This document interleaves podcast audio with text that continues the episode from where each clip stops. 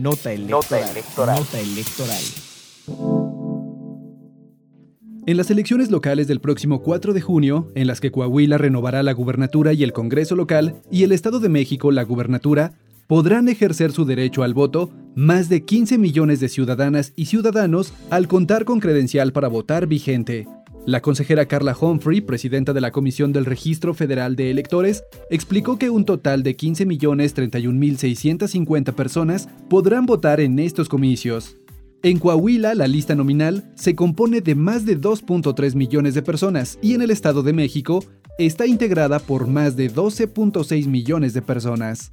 La consejera explicó que además 80.733 mexicanas y mexicanos en el extranjero podrán ejercer su derecho al voto para elegir las gubernaturas de las dos entidades. Bajo las modalidades postal, con 2.620 personas inscritas, electrónica por Internet 4.804 y presencial 350 personas, y la ciudadanía que cuenta con su credencial para votar emitida en el extranjero. En este caso están 72.952 personas, quienes quedaron integradas a esta lista nominal bajo la modalidad de votación presencial, es decir, que podrán emitir su voto si se presentan en las cuatro sedes consulares en las que habrá votación presencial.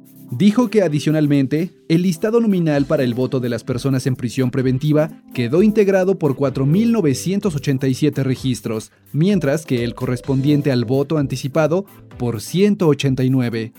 Detalló que en las dos pruebas piloto, el periodo de votación será del 15 al 19 de mayo. Ciudadanas todas en Coahuila, derivado de que solamente se permitió la votación en un centro penitenciario donde están recluidas mujeres, y ciudadanas y ciudadanos en el Estado de México por otra parte, y este tercer listado es la lista nominal de electores con voto anticipado en territorio nacional, que se conformó por un total de 189 registros. La consejera electoral destacó que tanto el padrón electoral como la lista nominal son instrumentos dotados de certeza, integridad técnica y altos niveles de seguridad.